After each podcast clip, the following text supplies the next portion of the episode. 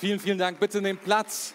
So gut hier zu sein. Ich freue mich auch an alle, die zu Hause sind und zuschauen und reinstreamen. Ich freue mich total, wieder hier im Haus in der K21 zu sein und hier bei euch auch das Wort Gottes zu bringen. Es ist so eine Ehre, am Start zu sein. Ich glaube, das ist unsere zweite Reise, die wir machen jetzt in der Corona-Zeit. Die erste haben wir vor drei Tagen gemacht und wir haben sie auch gemacht mit Katja und Tim. Und wir waren, wir waren im, im, im Harz gewesen. Also wir sind zweimal jetzt hier hochgefahren und es ist uns eine Ehre, hier zu sein. Ich glaube, das letzte Mal war ich hier kurz vor Corona. An dem Sonntag, an dem ihr den, den, den, den Campus aufgemacht habt. Und das war mega cool. Das war mega cool. Und ich bewundere das so sehr für euren Mut, den eure Leiter haben. Wir lieben es, mit ihnen abzuhängen. Und wir empfinden es als ein Vorrecht, hier zu sein und das Wort Gottes heute Morgen zu bringen. Hammer. Okay, ich möchte mich ein bisschen sputen, weil ich habe ein Thema mitgebracht. Ähm, und ähm, ich äh, möchte vor, vorweg, schicken, äh, vorweg schicken, ähm, es ist ein Thema, ähm, was, wo, wo Gott schon ganz am Anfang in mein Leben reingesprochen hat. Es geht um alles Geld der Welt, Teil 2. Alles Geld der Welt, Teil 2. Und heute der Teil heißt Untertitel richtig investieren.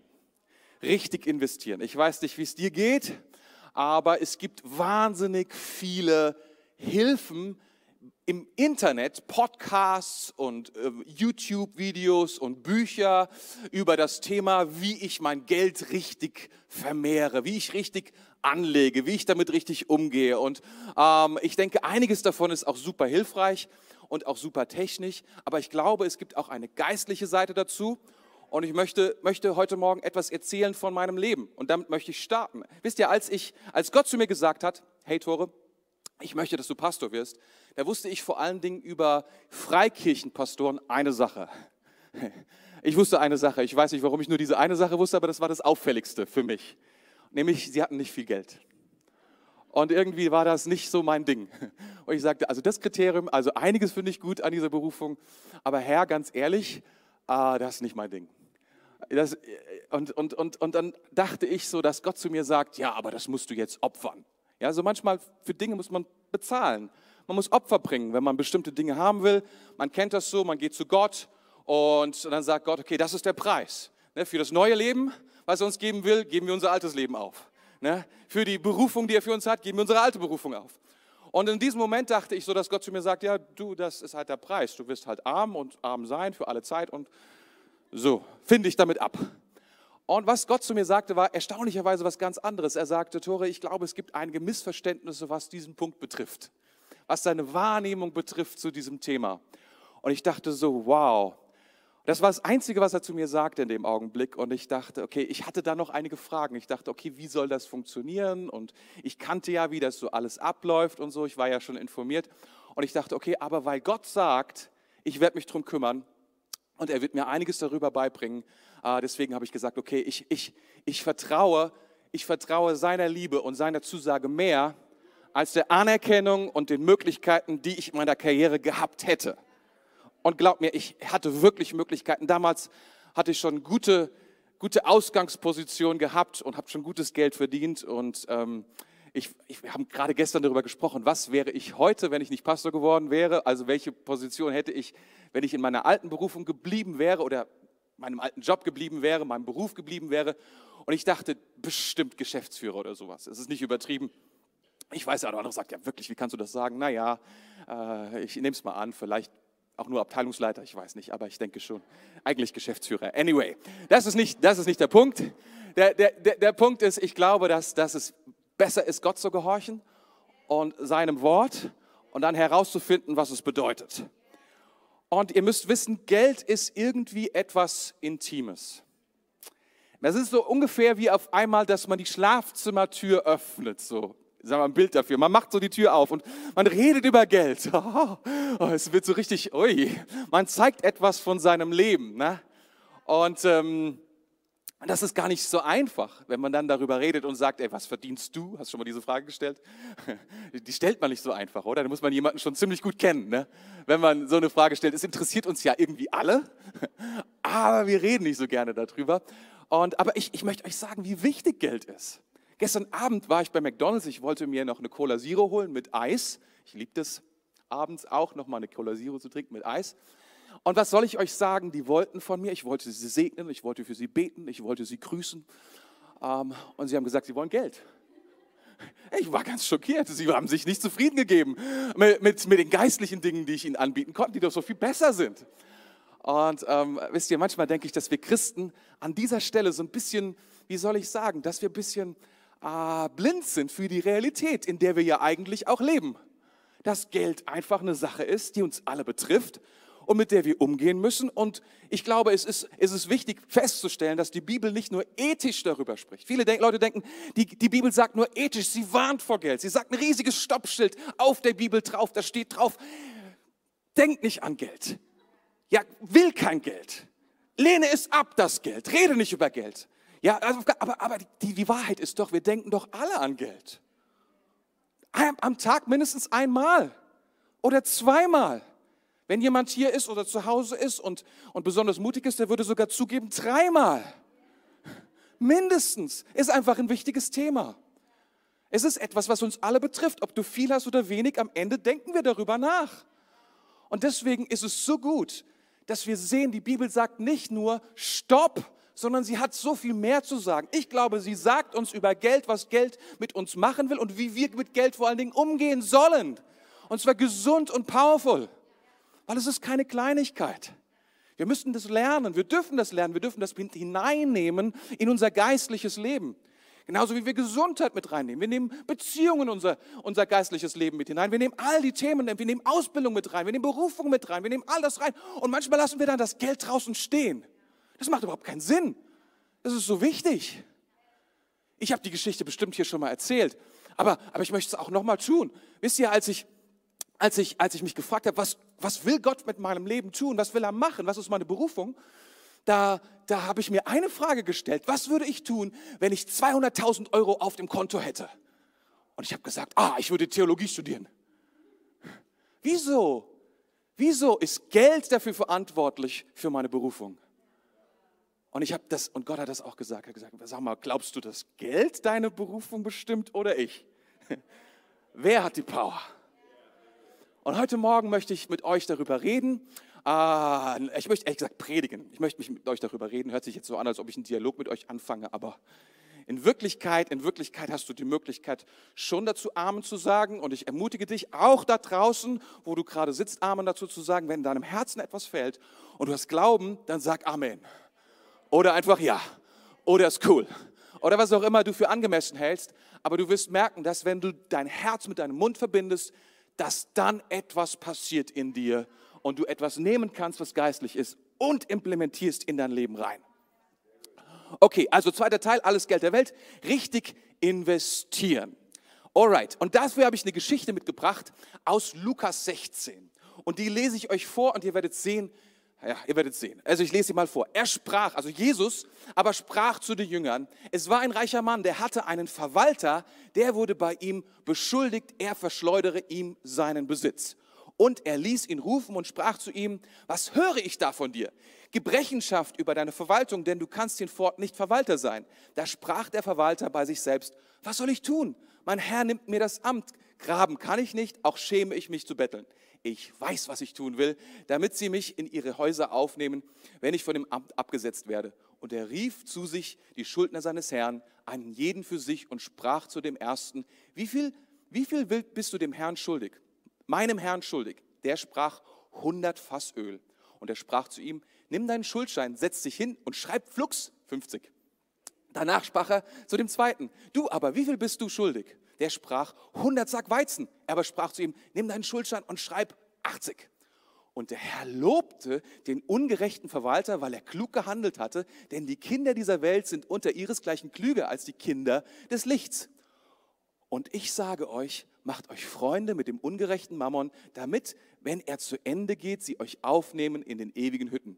Wer im geringsten treu ist, der ist auch im großen treu. Wer im geringsten ungerecht ist, der wird auch im großen ungerecht der ist auch im Großen ungerecht. Wenn ihr nun mit dem ungerechten Mammon nicht treu seid, wer wird euch das wahre Gut anvertrauen? Und wenn ihr mit dem fremden Gut nicht treu seid, wer wird euch geben, was euer ist? Kein Knecht kann zwei Herren dienen. Entweder wird, er den, entweder wird er den einen hassen und den anderen lieben, oder er wird an dem einen hängen und den anderen verachten. Ihr könnt nicht Gott dienen und dem Mammon. Ganz ehrlich, das ist schon eine Provokation, oder? Hast du die Geschichte schon mal gelesen und gedacht, was ist das für eine Geschichte? Jesus, was meinst du hier? Was ist das für eine Story? Hast dann gedacht, oh, darüber will ich am besten gar nicht nachdenken und liest einfach weiter. Und das Schlimme ist, danach kommt noch eine schlimmere Geschichte von Lazarus und der Hölle und all diesen Dingen. Und denkst du, oh, was ein Glück ist Kapitel 16 fertig. Jetzt geht Kapitel 17 los. Aber ich möchte dir sagen, ich glaube, dass diese, diese, diese Provokation genau das tun will. Jesus will uns provozieren. Er will, dass wir über diese Sache stolpern, weil er, er sagt, ich rede jetzt über etwas sehr, sehr Wichtiges und ich werde etwas in euer Herz hineinbringen, wo ihr sagt, Moment mal, was ist denn da los? Also es geht hier um einen Verwalter. Er spricht von einem Verwalter, das ist die Geschichte. Und dieser Verwalter soll abgesetzt werden, weil der, der, der arbeitet nicht so, wie er soll. Und dann denkt sich der Verwalter, ach du meine Güte, was mache ich denn jetzt? Als er davon erfährt und er ändert seine Strategie. Und seine Strategie ist folgendes, er, er lädt die Schuldner ein, seines Herrn, und entlässt ihnen Schuld. Er sagt, ja, du bist meinem Herrn 100 schuldig, ach, schreib 50. Ist auch gut. Das heißt, er, er entlässt ihnen die Schuld. Einfach so. Und nicht nur, nicht nur einfach so, sondern es hat einen Grund, weil er sagt, na, was soll ich machen mit meiner Zukunft? Was wird passieren mit meiner Zukunft, wenn, wenn ich rausgeschmissen werde? Was ist mit meiner Rente? Was ist mit meiner Altersversorgung? Das sind relevante Themen heutzutage, oder? Immer noch. Und er fragt sich das. Und er denkt sich so, und wisst ihr, was wir denken, wenn wir das lesen? Was du denkst, was ich denke? Das ist Betrug. Was er da macht, ganz ehrlich, das ist Betrug. Und ganz, ich darf dir eine Sache sagen, als Bibellehrer darf ich dir eine Sache versichern, das war damals Betrug und es ist heute immer noch ein Betrug. Es hat sich nicht verändert. Und dann der Höhepunkt kommt ja noch, dass der Höhepunkt ist an dieser Stelle der Provokation und der Herr lobte, er lobte den ungerechten Verwalter. Und du denkst so, what? Welcher Herr? Und manche denken, das war der Herr Jesus, aber das ist nicht der Herr Jesus, sondern der Herr Jesus, der spricht erst in dem nächsten Vers. Das ist der Herr, der, der Herr, der der Herr ist über dem Verwalter. Eigentlich ist es auch voll strange. Du denkst so, wieso der eigene Herr lobt seinen Verwalter dafür, dass er ihn betrügt? What? Wie geht das denn? Und ich, ich habe jetzt nicht so die Zeit, um das 100% auf den Punkt zu bringen, aber der Punkt ist der, und das müssen wir alle registrieren, er lobt ihn. Der Verwalter ändert seine Strategie und er sagt, wir gehen davon aus, dass G-Max in, in, in BWL würde man sagen, Gewinnmaximierung steht für den Herrn an erster Stelle. Das ist das Ziel. Aber scheinbar müssen wir wahrnehmen, das ist gar nicht der Fall. Das ist gar nicht der Fall. Der Herr, scheinbar hat er gar nicht Gewinnmaximierung auf. Ist es für ihn nicht das? Wenn es so wäre, dann würde er sich ja aufregen darüber, dass er ihm einfach Schulden entlässt. Macht er aber nicht, sondern er sagt, cool, krasse Strategie, gut, dass du reagiert hast. Ich will mal eine Frage stellen. Reagierst du, wenn du weißt, dass dein Herr irgendwie nicht so super zufrieden mit dir ist? Wer ist es mit dir? Und er sagt, weißt du, und dann sagt, dann sagt Jesus, und ich sage euch, und dann kommt nämlich Vers 9, und ich sage euch, dann kommt Jesus und er spricht dann darüber. Und ich möchte Folgendes sagen, ich möchte einige Punkte aus diesem Gleichnis herausbringen äh, oder herausstellen. Fünf Punkte habe ich, ich bin ganz gespannt, wie weit ich komme. Aber ich bin sicher, wenn, selbst wenn wir nur bis zu Punkt 1 kommen, es wird dich segnen es wird dir einen Blick geben auf deine Finanzen, die dir helfen wird. Und deswegen bin ich hier. Ich will, dass du eine Hilfe bekommst. Ich möchte dem auch, ich, ich, ich, ich predige sehr leidenschaftlich, das weiß ich, aber es ist einfach, es begeistert mich einfach, das Wort Gottes und, und was, was Jesus tut. Aber ich möchte auch sagen, ich habe Respekt vor dem, was, was deine Situation ist. Aber ich, ich habe keinen Respekt vor den Lügen, die der Teufel in deinem Leben angerichtet hat und dich gefangen hält. Dafür habe ich keinen Respekt und der Herr auch nicht. Und deswegen provoziert er so krass an dieser Stelle. Er sagt, die Leute da draußen sind klüger als ihr. Das ist eine Provokation, oder? Ey, die sind klüger als du. Hey, willst du mich provozieren? Jupp. Das will ich, das will ich. Christen übersehen so häufig, dass sie Verantwortung haben in dem Bereich Finanzen. Du hast Verantwortung in dem Bereich, äh, in dem Bereich ähm, ähm, Gesundheit, in dem Bereich Beziehung, in dem Bereich, äh, in allen Bereichen und auch in dem Bereich Finanzen. Du hast Verantwortung und die Bibel will uns lernen, wie wir dieser Verantwortung gerecht werden. Das ist so wichtig. Und das, was hier steht, und das ist mein Vorschlag, ähm, und viele Christen sagen, sagen, sagen so, ich brauche kein Geld, ich habe den Herrn. Kennst du das? So ein bisschen aus deinem eigenen Herzen? Es ist so ein bisschen, wenn wir das Problem wegdrücken wollen. Es ist so ein bisschen, wenn wir so, wenn wir so eigentlich gar nicht uns dem Problem stellen wollen. Ne? Nochmal, geh mal zu McDonald's und sag, ich habe den Herrn. Dann sagen die Leute, ja, das ist schön und ich habe das, hab das Menü und ich behalte es. Bis du mir Geld gibst. So. Und ähm, wisst ihr, ich glaube, dass der große Kontext dieser Bibelstelle folgendes sagt, ich nehme das voraus. Er sagt, benutze dein Geld, damit Menschen in den Himmel kommen. Benutze dein Geld, damit Menschen in den Himmel kommen. Und ich will dir gleich erklären, warum das so ist. Und hier sind die fünf Punkte. Are you ready? Bist du da draußen auch ready? ihr müsst, hier drin müsst ihr das auch machen, weil die da drin wissen nicht, wie es funktioniert. Okay, alles klar, ich vertraue, ihr seid alle gut drauf. Der erste Punkt ist so wichtig, wir sind nur Verwalter seines Geldes. Wir sind nur Verwalter seines Geldes. Das ist das große Ding. Das Geld gehört gar nicht uns, es gehört ihm. Alles gehört Gott in Psalm 24, Vers 1, ein Psalm Davids. Die Erde und alles, alles, was darauf ist, gehört dem Herrn. Die Welt und die Menschen sind sein. Gott gehört einfach alles. Wenn wir diese, erstmal diese Grundlagen auf die, auf die Reihe bekommen, dann wird vieles einfacher, vieles entspannter, wenn wir wissen, wir sind nur in Anführungszeichen seine Verwalter von dem, was ihm gehört. Und er vertraut uns sein Eigentum an. Aber er will auch dann Rechenschaft von uns haben und sehen, was hast du damit gemacht? Bist du damit gut umgegangen? Das müssen wir verstehen. Und Gott steht darauf, dass wir die Dinge gut behandeln. Viele Leute, viele Leute denken, das ist irgendwie so eine Kleinigkeit in der Bibel. Das ist irgendwie so ein Randthema in der Bibel. Geld. Aber ich will dir etwas sagen. Dieses ganze Thema, dass er Eigentümer ist und wir seine Verwalter, ist ein Hauptthema in der Bibel. Ganz am Anfang gibt es eine Geschichte, da heißt es, es gibt zwei Bäume im Garten. Und, ähm, und Gott sagt, weißt du, diese beiden Bäume sind, sind der Hammer. Ihr dürft von allen Bäumen essen, aber ihr dürft nicht von dem Baum der Erkenntnis des Guten und des Bösen essen. Das dürft ihr nicht. Alles ist euch, aber dieser eine Baum nicht. Was tut Gott? Er sagt, alles gehört mir. Ich bin der Eigentümer. Und ich gebe sie euch in Verwaltung. Was tut er in diesem Augenblick? Er prüft unsere Herzen. Das kann dir gefallen und das mag dir gefallen, das mag dir nicht gefallen, aber Gott prüft unsere Herzen. Er prüft, ob wir ihn und sein Wort und was er sagt für wichtiger erachten, als was wir für wichtig erachten. Er prüft, ob wir anerkennen, dass er der Eigentümer ist und wir nur die Verwalter.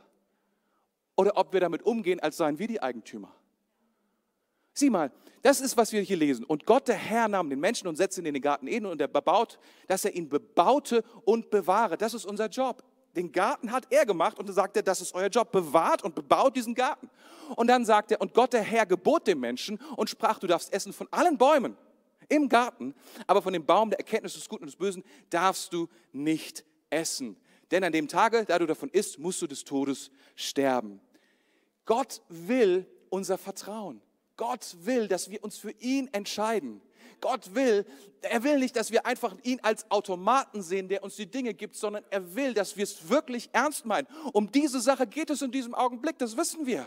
Das ist die entscheidende Geschichte. Gott möchte, dass wir das verstehen.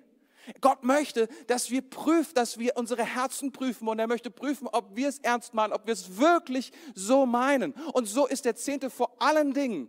Der Zehnte, und das ist etwas, wo, wo, wo, wo im Alten Testament viel drüber gesprochen wird, dass wir den zehnten Teil Gott geben. Und viele Leute denken, das ist irgend so ein Gebot, was im Alten Testament sich die Leute ausgedacht haben, um irgendwas zu finanzieren. Ich möchte dir sagen, es ist ein Test, es ist eine Prüfung, mit der, Gott zeigt, mit der wir Gott zeigen können, nein, nein, nein, nein, wir haben verstanden, du bist der Eigentümer und wir sind deine Verwalter.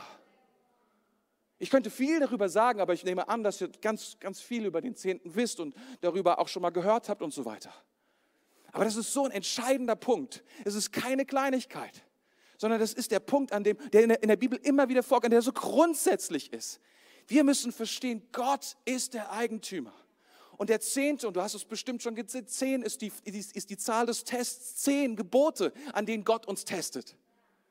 Zehnmal ja, musste Jakob mit Laban über seinen Lohn, Lohn verhandeln. Zehn Plagen in Ägypten, all diese Zahlen, zehn. Warum? Weil es ist ein Test. Genauso wie im Garten Eden, es ist ein Test. Gott prüft unsere Herzen. Er will wissen, ob wir es ernst mit ihm meinen. Und was passiert, wenn wir diesen Test nicht bestehen? Was passiert, wenn wir diesen Test nicht bestehen? Und auch das lesen wir dann später im 1. Mose 3. Und da heißt es dann, und zum Mann sprach er, weil du gehorcht hast der Stimme deiner Frau und gegessen hast von dem Baum, von dem ich dir gebot und sprach, du sollst nicht davon essen, verflucht sei der Acker um deinetwillen. Mit Mühsal sollst du dich von ihm nähren dein Leben lang. Dornen und Disteln soll er dir tragen und du sollst das Kraut auf dem Felde essen. Ich will dir etwas sagen. Gott will dich segnen. Gott will dich segnen. Und wisst ihr, was Segen bedeutet? Eine übernatürliche Kraft arbeitet für dich. Das ist Segen. Und Fluch ist eine übernatürliche Kraft, arbeitet gegen dich. Und genau das ist passiert. Wenn wir, wenn wir, wenn wir, wenn wir uns gegen das stellen, was Gott für unser Leben will, dann kommt eine Kraft in unser Leben hinein, die plötzlich gegen das arbeitet, was Gott für uns eigentlich vorhergesehen hat, nämlich dass Segen in unser Leben kommt. Und genau das passiert hier. Dornen und Disteln kommen auf das Feld. Und wenn du noch so ein bisschen weißt, woher Nahrungsmittel herkommen, die kommen normalerweise von dem Feld, die werden dort angebaut. Ne? Und ähm, wenn da Kühe draufstehen, ist es so, dass die Gras fressen, also auch auf dem Feld und so. Und alles kommt irgendwie daher. Und ähm, es ist ein Bild darüber, wo kommt, wo kommt unsere Versorgung her? Wo kommt unser Wohlstand her? Wo kommt unser Geld? Wo kommen unsere Ressourcen her? Sie kommen von dem Acker. Das Problem ist nur, dieser Acker der lässt sich nicht mehr einwandfrei bebauen, sondern da sind Dornen und Disteln. Kennst du das in deinem Leben? Du arbeitest und irgendwie bleibt nichts übrig. Oder du kannst nicht arbeiten, du findest keinen Job oder du findest nicht das Richtige, all diese Dinge, Dornen und Disteln in deinem Leben. Und dann wirst du, kommst du zu Jesus und du denkst so, meine Güte, jetzt wird sich alles ändern. Jesus gibt mir ein neues Leben und wer vergibt mir und all diese Dinge. Und immer noch Dornen und Disteln in meinem Leben. Und das ist vielleicht auch der Grund, warum viele Christen nicht anfangen, darüber zu reden und zufrieden sind, wenn sie gerade so überleben, während Gott eigentlich versprochen hat, dass wir mehr als überleben sollen, sondern Leben im Überfluss haben sollen. Weil wir eine Sache nicht verstanden haben. Dornen und Disteln sind kein Segen, sie sind ein Fluch. Dornen und Disteln sind ein Fluch.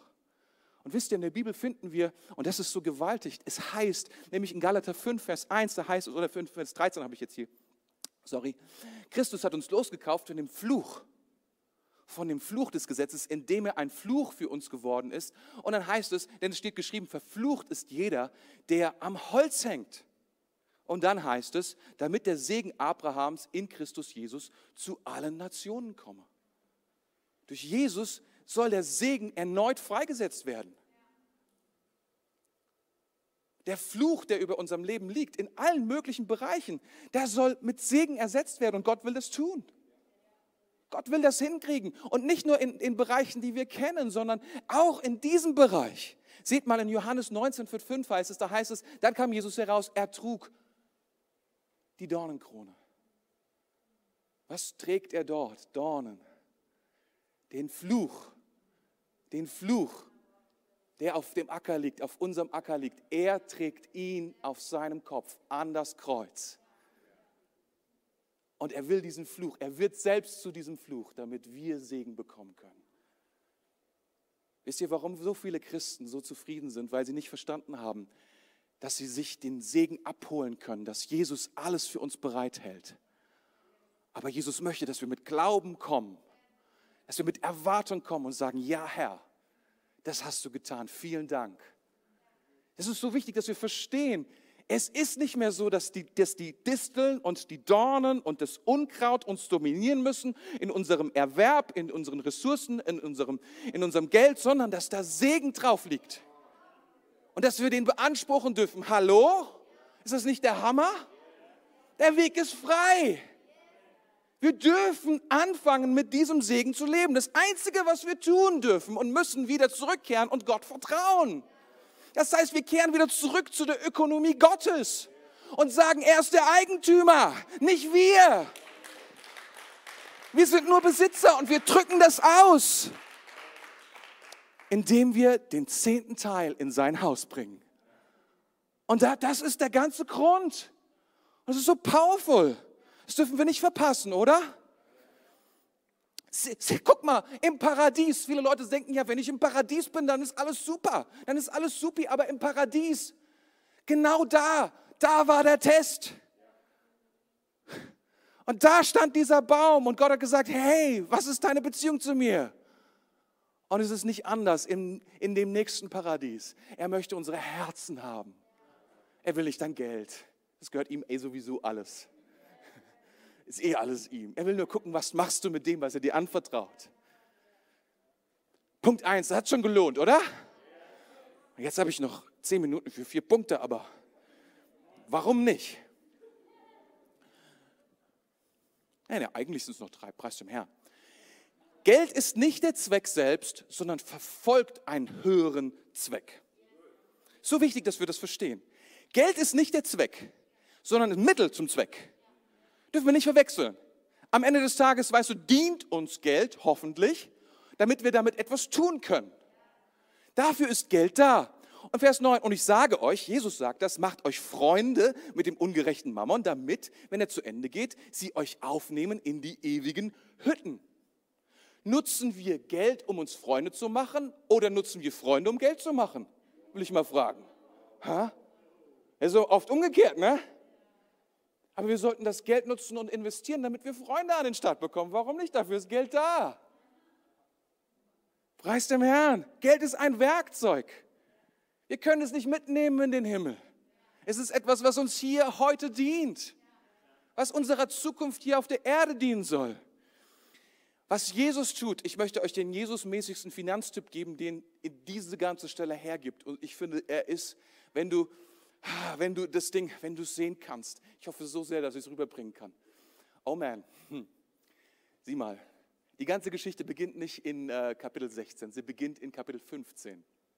Kapitel 15, und da heißt es, die Pharisäer waren bei Jesus und sie haben sich aufgeregt darüber, dass er so viel Zeit mit den Sündern verbracht hat und mit ihnen gegessen hat.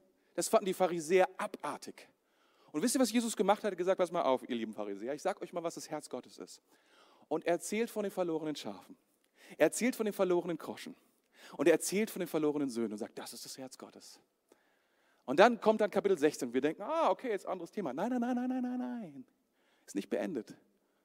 Weil da stehen die Pharisäer und da stehen seine Jünger. Und dann sagt er, okay, Pharisäer, jetzt seid ihr geschockt. Ne? Und dann sagt jeder zu seinen Jüngern. Und das genau das steht da. Und dann geht er zu den Jüngern und sagt, jetzt schocke ich euch mal. Weil euer Deal bei dieser ganzen Sache ist, schaut mal, ich erzähle euch jetzt mal die Geschichte vom Verwalter. Und ihr denkt, das wäre das Wichtigste. G-Max, Gewinnmaximierung. Aber was ich euch sagen will, ist, das Wichtigste ist, dass ihr das Geld nehmt und es investiert, damit Menschen in den Himmel kommen. Das ist, was ich euch sagen will. Das ist das Wichtigste. Benutzt euer Geld richtig.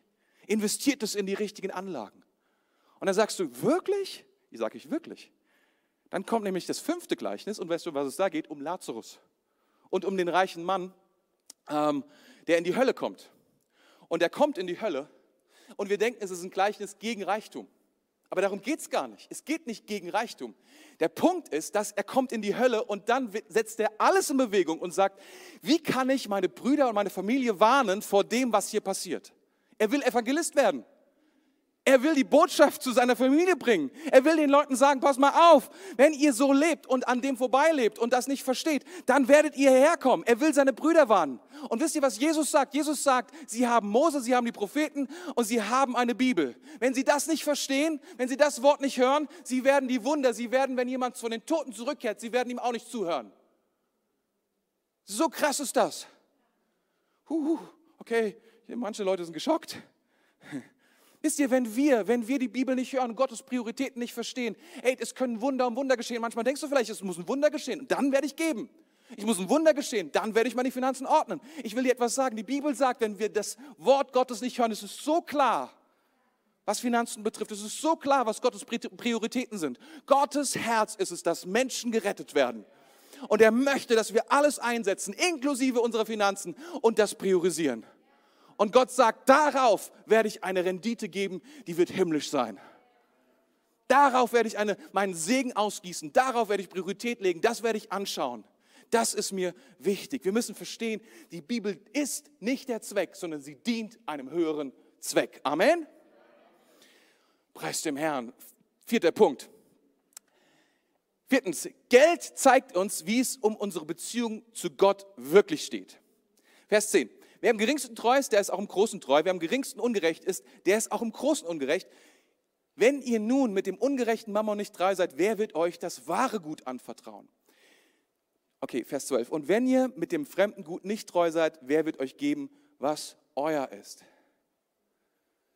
Hm. Ich will euch etwas sagen. In der ganzen Bibel ist das Thema Treue ein ultimativer Wert von Anfang an bis zum Ende. Gottes Herz ist es zu sehen, sind wir treu.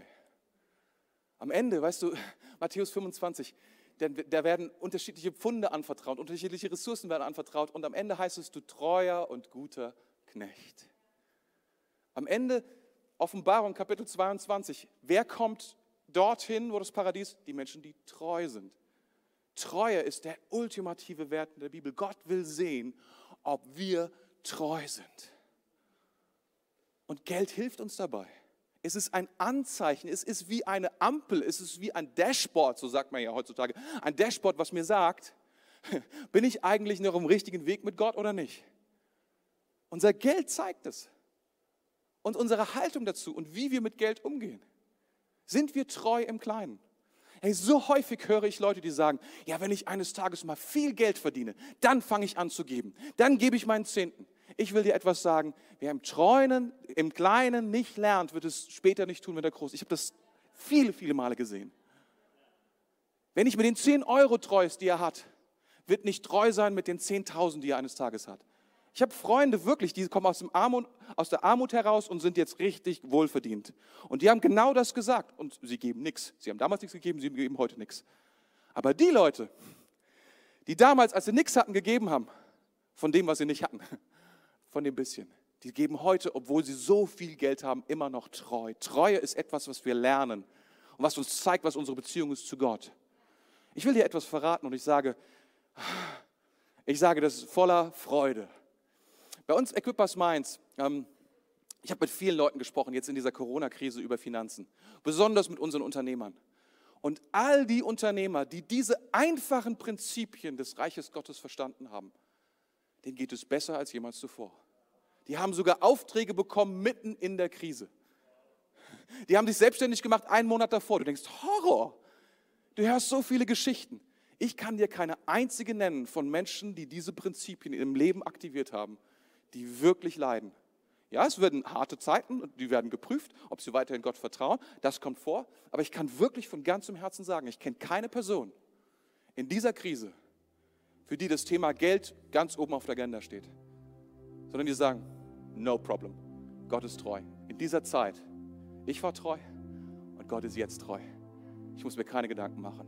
Ich möchte dich so ermutigen, diese, diese Krise zu nutzen und zu sagen, trotz dieser Krise, schalte ich mich eben jetzt ein in das Ökosystem Gottes, in die Ökonomie Gottes. Fünfter Punkt. Ready to rumble? Entweder wir dienen dem Geld, entweder wir dienen dem Geld oder das Geld dient uns. Entweder wir dienen dem Geld oder das Geld dient uns. Vers 13, kein Knecht kann zwei Herren dienen. Entweder wird er den einen hassen oder den anderen lieben, oder er wird dem einen anhängen oder den anderen verachten. Ihr könnt nicht Gott dienen und dem Mammon. Mammon ist ein aramäisches Wort und es bedeutet eben nicht Geld, sondern es bedeutet, ähm, es bedeutet die Bezeichnung für die versklavende Macht des Geldes. Geld hat Power. Geld hat Kraft, wenn wir Geld diese Macht zugestehen. Aber ich habe es gerade gesagt, wenn wir Jesus in unserem Leben haben, dann können wir diese Macht nicht nur enttarnen, wir können sie entmachten und können Geld den richtigen Platz in unserem Leben geben. Nämlich, dass es ein fantastischer Sklave wird, der uns richtig gut dient. Ich liebe unseren Staubroboter, ich sag's euch.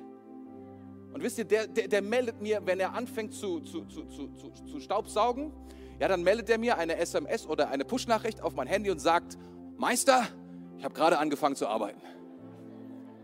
Unser Staubsaugroboter, der heißt Robby. Ich habe auch einen Namen bekommen. Und wisst ihr, unser Hund freut sich über Robby, weil unser Hund ist Nummer 0 bei uns in der Reihenfolge, in unserer Familie. Aber Robby steht noch drunter. Der ist bei minus 1.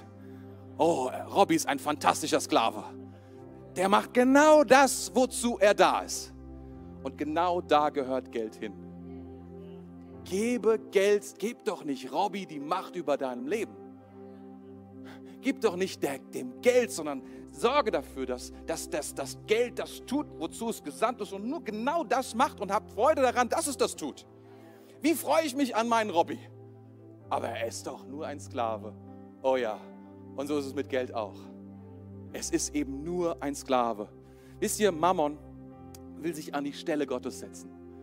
Und es verspricht dir etwas. Es verspricht dir Sicherheit. Es verspricht dir Identität. Es verspricht dir Sinn. Es verspricht dir Macht. Es verspricht dir Reich, äh, Freiheit. All diese Dinge. Und Mammon sagt, ich bin die Antwort auf jedes Problem in deinem Leben. Und das ist eine Lüge. Gott ist die Antwort auf jedes Problem in unserem Leben. Amen. Gott ist die Antwort. Nicht Geld. Nicht der Mammon. Der hat keine Kraft. So. Wisst ihr, Menschen sind nicht frei, weil sie viel Geld haben. Menschen sind nicht frei, weil sie Geld haben, sondern Menschen sind frei, weil sie Gott haben. Und dann kann Geld eine, eine Rolle spielen in unserem Leben, aber sie sollte eine untergeordnete, eine Sklavenrolle spielen. Das wäre wichtig. Amen. Wisst ihr, Gold ist, Geld ist ein wundervolles Werkzeug, aber ein schrecklicher Meister.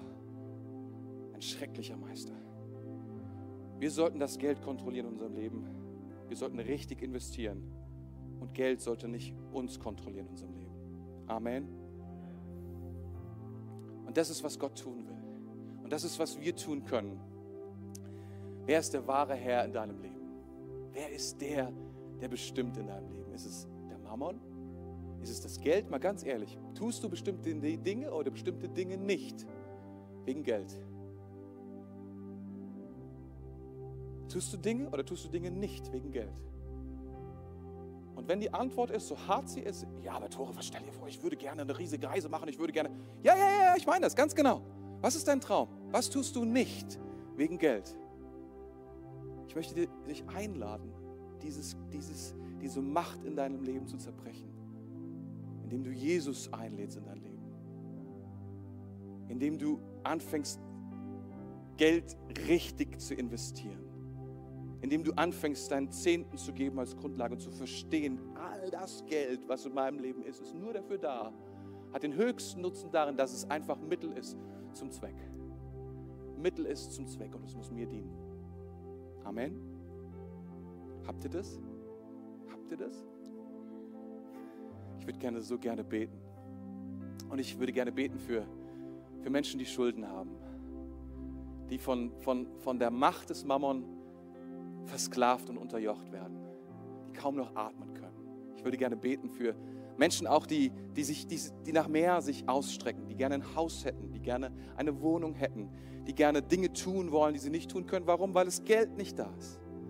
Und vielleicht du hast große Fehler gemacht und ganz ehrlich, du musst Verantwortung übernehmen für dein Geld. Du musst Verantwortung übernehmen für dein Leben. Aber zuallererst müssen wir den Geist brechen, der darüber ist, über deinem Leben nämlich das Missverständnis, dass du der Eigentümer bist. Du bist nur der Besitzer. Amen. Amen. Herr Jesus Christus, ich preise dich heute Morgen für dein Wort. Ich danke dir, dass du zu uns redest heute Morgen. Ich danke dir, dass du heute Morgen zu uns sprichst, wie wichtig es dir ist, dass wir verstehen, dass Geld wichtig ist in unserem Leben und dass wir uns gut darum kümmern müssen, dass wir Verwalter sind, aber dass wir Herr, dass wir dir vertrauen dürfen, Herr, dass wir, dass wir klug sein sollen, dass wir, nicht, dass wir uns, nicht, uns nicht von der Klugheit von, von den Menschen da draußen irgendwie ähm, beeindrucken lassen sollen, sondern Herr, dass wir verstehen, dass Geld wichtig ist, aber dass es den Platz braucht, nämlich den Platz eines Sklaven. Und du bist unser Herr und unser Gott. Und wir wollen heute Morgen dich einladen in diese Realität, in unsere Finanzrealität.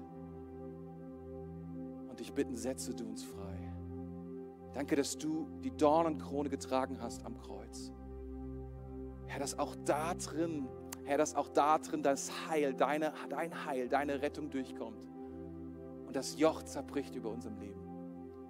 Herr, ich möchte zerbrechen, Herr, das, das, den, den Armutsgedanken, das nicht genug, den Mangel, Herr, der in vielen Herzen ist. Komm du da rein mit deiner, mit deiner Freiheit, mit deiner Liebe. Zerbrich du Lügen, Herr, wo Christen glauben, sie dürfen kein Geld haben. Zerbrich da die Lügen, Herr, wo Menschen glauben, dass du ihnen gerade eben so was gibst, damit sie überleben können. Herr, du bist ein Gott des Überflusses, ein Gott des Segens. Und wir beten, dass du diesen Segen freisetzt.